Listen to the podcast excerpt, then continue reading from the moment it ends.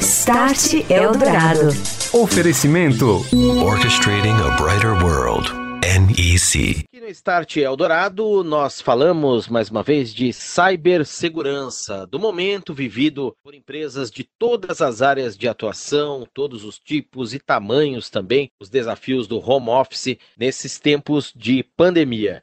Eu vou conversar agora com o Fernando Romero, ele que é diretor de soluções de cibersegurança da ANEC. Boa noite, Fernando, tudo bem? Bem-vindo. Olá, boa noite. Também estou recebendo Luciano Moísio, diretor de operações e delivery da ANEC nesse segmento, segmento de cibersegurança. Tudo bem, Luciano? Boa noite, bem-vindo, obrigado pela presença. Boa noite, Daniel, boa noite começar com você, Luciano. Um desafio muito grande. As empresas deixaram os seus escritórios, estão movendo e utilizando seus dados fora de seus data centers na nuvem. E ao mesmo tempo, nós temos um mundo de colaboradores trabalhando de casa, com dispositivos acessando esses dados. E fora tudo isso, em tempos de pandemia, é algo muito atrativo para golpistas, cybercriminosos tentarem invasões, fraudes, roubo de credenciais, roubo de dados. Como garantir a segurança nesse cenário? Como melhorar isso? Tenho, é, assim, visto muito, acompanhado muitos indicadores aí de ataques, eles têm subido bastante. Dentro da nossa plataforma, isso tem acontecido muito. A gente vê crescimento exponencial de volume de vazamento de dados, né, de, de, de,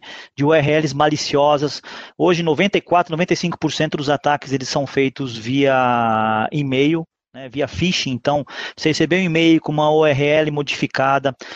Nesse período de Covid, a gente viu um crescimento de mais de 100 mil novos sites criados, URL, domínios criados com o nome Covid, né? Nem todos são maliciosos, mas isso direciona muito a três pontos que eu tenho que eu tenho visto que são importantes para as empresas tomarem como ação, né? São pontos de segurança normais, né? O primeiro deles é intensificar cada vez mais os padrões de segurança da empresa, ou seja, tudo aquilo que se fazia dentro da empresa em termos de segurança e informação tem que ser muito mais intensificado hoje dentro do esquema de home office. Nós estamos falando aí de acesso via VPN total, estamos falando de multifator de autenticação, melhorar o, o modo de autenticação. O segundo ponto é a gente tem que ser extremamente vigilante na verificação, ou seja, isso envolve o quê? Comunicação. Cada vez que recebe um e-mail, tem que saber que tem que verificar direito se aquele e-mail não é uma URL maliciosa para se o cara clicar lá, vai fazer um download aí do conteúdo malicioso e a partir daí o atacante vai começar a navegar dentro da infraestrutura da empresa através da rede, né? E o terceiro ponto que eu acho que é muito importante é a questão de atualização, ou seja, questão de vulnerabilidades, né? Vulnerabilidades dentro da empresa. A gente sabe aí que em torno de 70 a 80% hoje das vulnerabilidades existentes que são uh, usadas pelos atacantes para exploração de, de, de, ataques, né, elas possuem correções, elas possuem patches de correção. Então é muito importante o empowerment disso, que a empresa foque na questão de atualização de vulnerabilidades para que ela consiga né, se proteger cada vez mais, que fatalmente alguém vai clicar no link, fatalmente alguém vai receber um conteúdo malicioso e se por trás disso a infraestrutura desse, dessa empresa tiver o mais atualizado possível, com certeza a gente vai estar tá aí mitigando uma série de problemas de segurança. Fernando Romero, o que, que, existe hoje de mercado de solução a que se blindem esses ambientes das empresas também, principalmente nessa época em que se usa também nuvem, está se usando muita nuvem híbrida, né? Você movendo dados de um lado para o outro, chegando, como a gente já comentou, também na casa dos colaboradores. Onde que o mercado está indo nesse sentido de proteção, ganhando essa batalha, ou ainda não dá para dizer isso, Fernando? Bom, a, as tecnologias já estão aí, já estavam há algum tempo já, né? Até acompanhando aí a transformação digital das empresas, né? Com essa nova pandemia a gente teve aí a acelerar um pouco os processos e,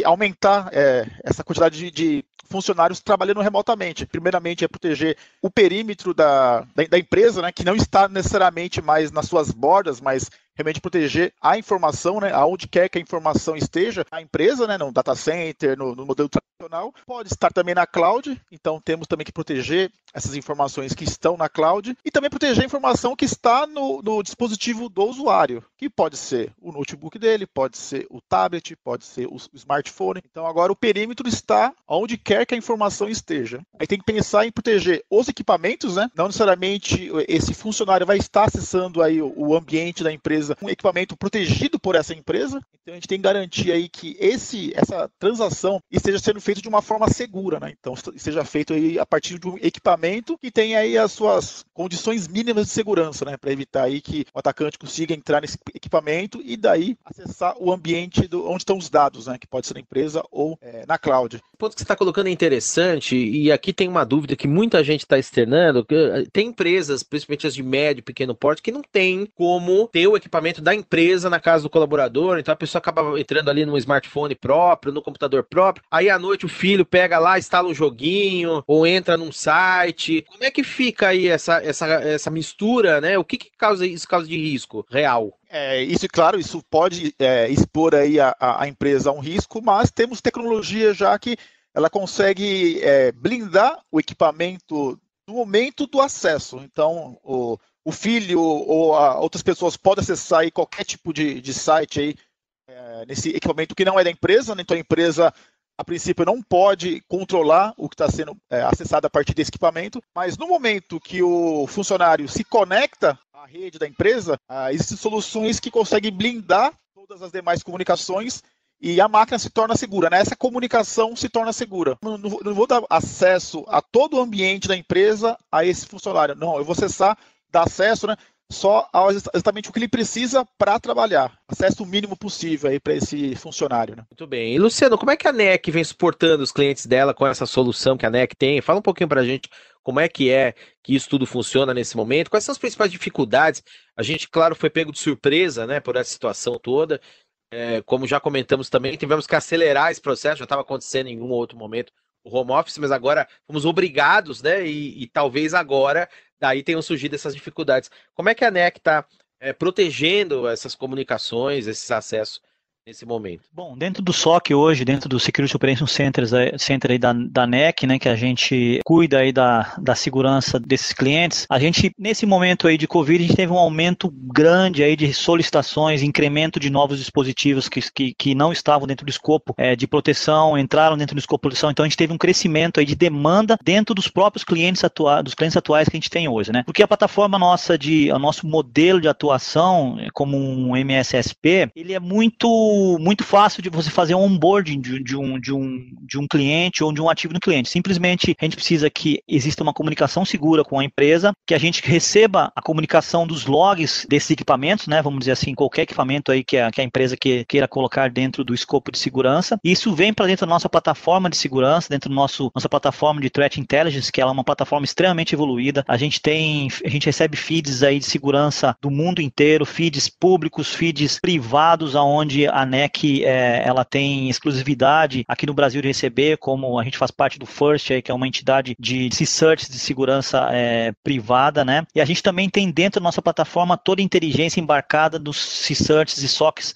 da NEC pelo mundo, no Japão, em Singapura também. Tudo isso alimenta a nossa plataforma, tudo isso faz parte de um relacionamento de comportamento de ataque e conforme a gente recebe esses logs dos clientes, a gente consegue externalizar para o cliente algum tipo de comportamento é, malicioso, né? Comportamento não esperado, pode ser um falso positivo, pode, mas pode ser um ataque sim que está se iniciando. Também a gente, como, como a gente comentou aí, a gente está indo para o mercado também com uma oferta de um fácil onboarding aí de, de clientes novos dentro da nossa plataforma, uma oferta no esquema de, de POC é, gratuito por um mês para o nosso cliente aí, futuro cliente poder experimentar essa solução. Junto com isso também tem uma, uma solução de, de análise de vulnerabilidade, né?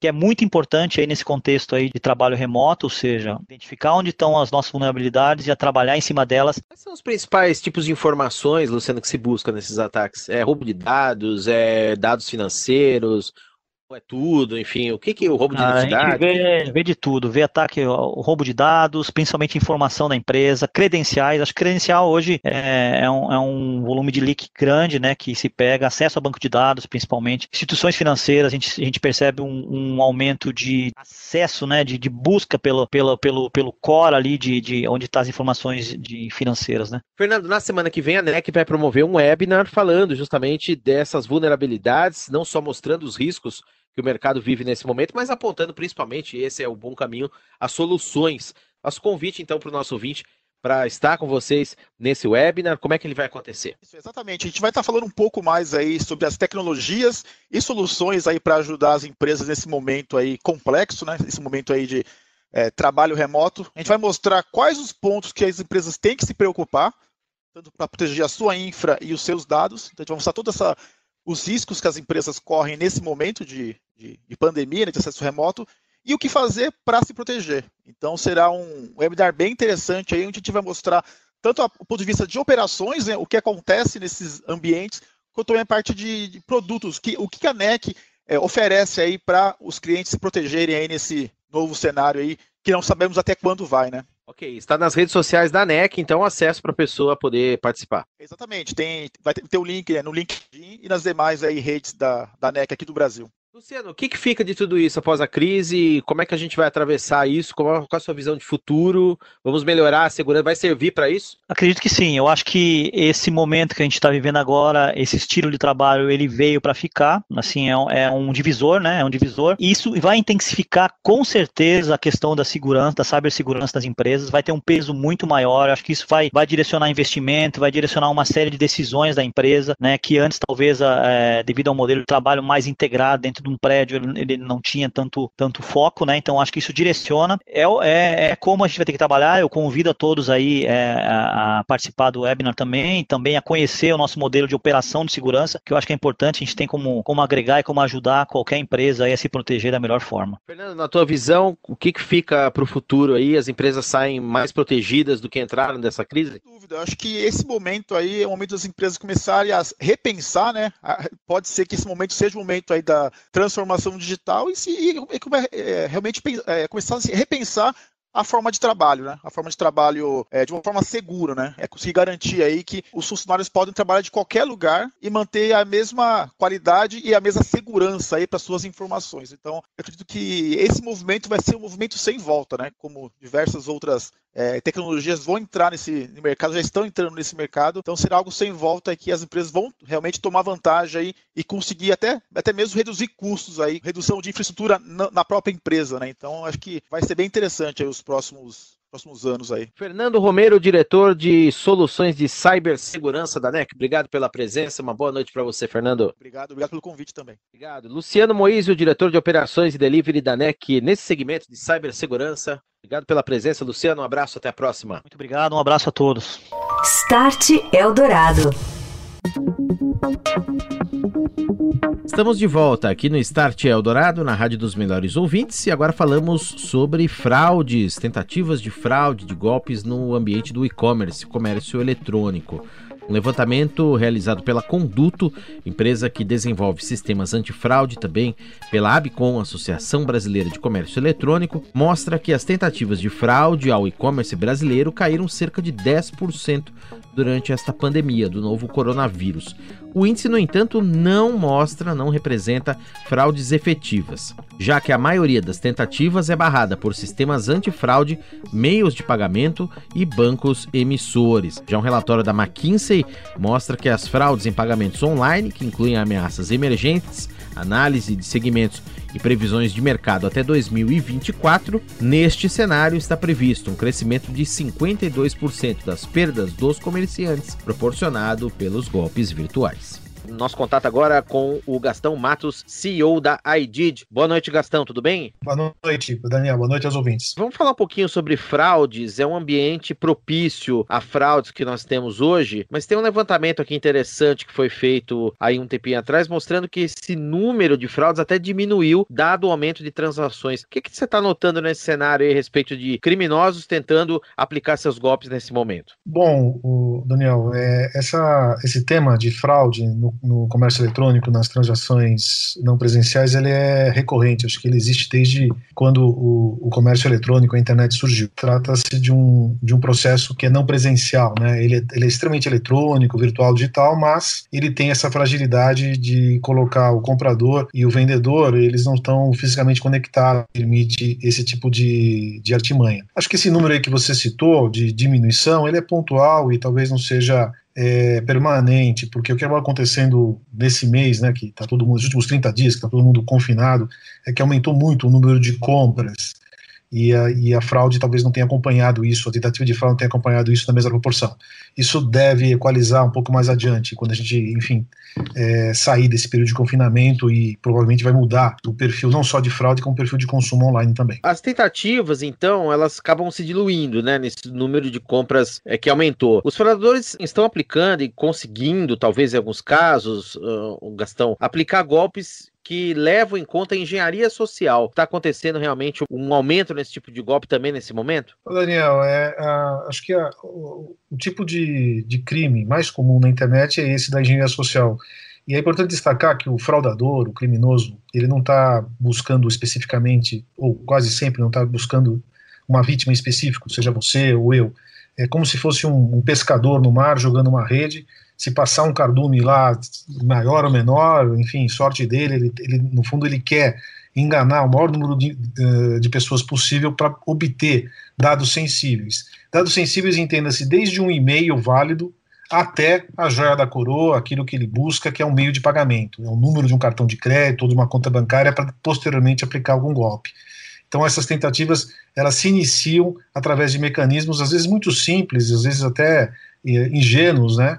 É, enviando mensagens é, para as pessoas, seja através de e-mail, SMS, WhatsApp, induzindo a pessoa a fazer uma coisa que ela acredita que vai ter algum benefício, quando na verdade ele está uh, tá abrindo a porta né, para essa tentativa de golpe. Então é, é muito importante alertar para essa situação, é um, é um problema antigo e é, corriqueiro, que agora, nesse momento onde as pessoas estão mais online, estão quase 24 horas conectadas de alguma forma, ele acaba sendo colocado em uma evidência maior ainda. Agora, a Edid também fez um levantamento, fez um estudo mapeando as perdas que as fraudes acabam gerando aí no faturamento do, das lojas, no e-commerce. Quais são as principais informações e dados que esse estudo traz, Gastão? Daniel, olha, a gente fez um estudo bem recente, final do ano passado, onde a gente observou que aqui no Brasil, na média, as lojas elas perdem 1,9% do seu faturamento com tentativas de fraudes bem-sucedidas ou custeando ferramentas de proteção, né, de proteção ao risco dessa fraude. 1,9% do total do faturamento é, é, é, bastante significativo. Se você imaginar que a estimativa de movimentação de, do comércio eletrônico aqui no Brasil esse ano seria de 120 bilhões de reais, nós estamos falando que as fraudes equivaleriam, aí, o custo de fraude no Brasil equivaleria a 2,25 bilhões, que é muito dinheiro. Então não é à toa que os bandidos deixaram de assaltar ou diminuiu o assalto físico, a agência, agência bancária, né, até afinal porque tem um risco maior e estão migrando aí para fraude online. Como prevenir tudo isso? Quais são os principais caminhos, meios? Como é que você leva essa segurança dessa ponta até uh, os data centers, os grandes centros de operação desses e-commerces, Gastão? Bom, falando pessoa física, né, que acredito que seja o, uma parte dos nossos ouvintes agora, acho que a, a, a primeira precaução é você habilitar as atualizações automáticas, seja do seu computador, desktop, laptop, mesmo celular. É, hoje todos os, os, fabricantes, todas as empresas têm essa modalidade. E por que, que é importante atualizar? Da mesma forma que o, os bandidos estão sofisticando os, os, seus golpes, as empresas elas criam ferramentas de proteção e de defesa a esses golpes. Elas ficam pesquisando isso em tempo real. Então é importante você ter seu sistema operacional atualizado exatamente para trazer essas garantias de proteção. No caso de desktop e laptop, além disso, é recomendável também você ter uma proteção de segurança do tipo antivírus, exatamente para evitar ou para se precaver de, das tentativas mais sofisticadas de, de fraude. E por último, é, que essa é uma questão até comportamental, é você desconfiar de tudo, né? Acho que, sei lá, quando você está no mundo físico e você vai numa região geográfica, numa rua pouco conhecida, você tem precauções, você tem algum tipo de receio, medo e fica ligado o que está acontecendo ao seu redor. Na internet é a mesma coisa, você está sempre numa rua desconhecida, você está sempre num lugar que, na verdade, você não sabe exatamente que lugar é esse. Então é importante é, se precaver, desconfiar de tudo e tentar checar quando tiver algum tipo de oferta, algum tipo de mensagem muito instigante, muito tentadora, antes de uh, acessar, uh, clicar em algum link, você fazer uma checagem dupla para verificar se aquilo realmente tem procedência. Como é que funciona, só para o nosso ouvinte também entender, a plataforma da IDID? Proteção em relação a essas fraudes, tentativas de golpes no comércio eletrônico. Vocês já tiveram lançamento disso o ano passado na Black Friday, me lembro que já houve uma operação dessa plataforma. Como é que isso vem também operando atualmente, Gastão? A IDID é uma startup, ela nasceu com a proposta de agregar uma tecnologia de ponta nesse processo de compras não presenciais. A nossa proposta é, na transação eletrônica, ter um processo de certificação de quem está comprando em relação ao vendedor, ao lojista e vice-versa, de tal forma que garanta com 100% de chance que não existe qualquer tipo de fragilidade ou fraude. E daí o nome IDID. IDID, na verdade, é ID de identidade duas vezes é, o, o ID da loja, a identidade da loja sendo garantida para o consumidor e a identidade do consumidor sendo garantida por lojista de tal forma que não haja como haver uma interferência, um malefício qualquer nessa relação de compra e venda. E que tipo de tecnologia se aplica aí nesse meio? Uma tecnologia biométrica? Você tem hoje já identificação por vários meios? Você pode usar um blockchain? Como que se garante isso exatamente? A, o princípio da certificação do ADID é baseada, da ADID é baseada na integração com os bancos, que afinal de contas são os donos da emissão, seja do cartão de débito, crédito, é, do meio de pagamento que vai ser utilizado para a compra online e, do, e, da loja. Essas integrações de bastidores, é, que é provida pela IDID, provém uma, uma certificação, uma autenticação no momento da compra, de tal forma que, usando biometria ou outro meio, senha, ou fim, fingerprint, imagem, algum tipo de autenticação muito forte, garante a identidade do comprador Uh, através do banco emissor, e por outro lado, através de certificação de, de criptografia da, do lojista para esse consumidor, eliminando todo e qualquer risco de fraude. E para a gente concluir, essa crise deve acelerar um pouco esse processo, já que a gente teve também um aumento exponencial, como a gente falou no início, do, das operações, transações em comércio eletrônico. Daniel, é interessante porque tá todo mundo ah, falando desse novo normal, né? Que aquele normal que a gente conhecia não vai, não existe mais. A gente quando sair disso vai entrar para uma realidade que é diferente e ela é diferente também na relação de consumo, na relação de compra e venda. Então, assim como nesse momento o, consumo de turismo, passagem aérea caiu praticamente a zero, e o consumo de alimentação, food delivery, farmácia se elevou muito no, no, no digital, é, quando tudo isso acabar, a gente vai ter uma mudança de comportamento, onde é, determinados tipos de compra serão é, é, com maior proporção, acontecerão com maior proporção atra, através da internet é, e, e, em detrimento do, do, mundo físico. Então, acho que é muito importante é, para todos os tipos de negócio, é, estejam eles já inseridos nesse mundo digital, estejam eles ainda não inseridos, que colocar isso na agenda, porque essa, é, é, essa, essa atitude nova né, de consumo preponderante no online vai ser uma realidade a partir de agora, acho que de maneira inquestionável. Gastão Matos, CEO da iDid, participando com a gente aqui no Start Eldorado. Um abraço, Gastão, obrigado pela entrevista e até uma próxima, meu caro. Eu que agradeço, um abraço a todos. Você ouviu Start Eldorado. Oferecimento Tecnologia NEC para sociedades seguras e protegidas. É disso que o Brasil precisa. É isso que a NEC faz. NEC, há 50 anos construindo uma história com paixão, inovação e parceria pelo Brasil. Orchestrating a Brighter World. NEC.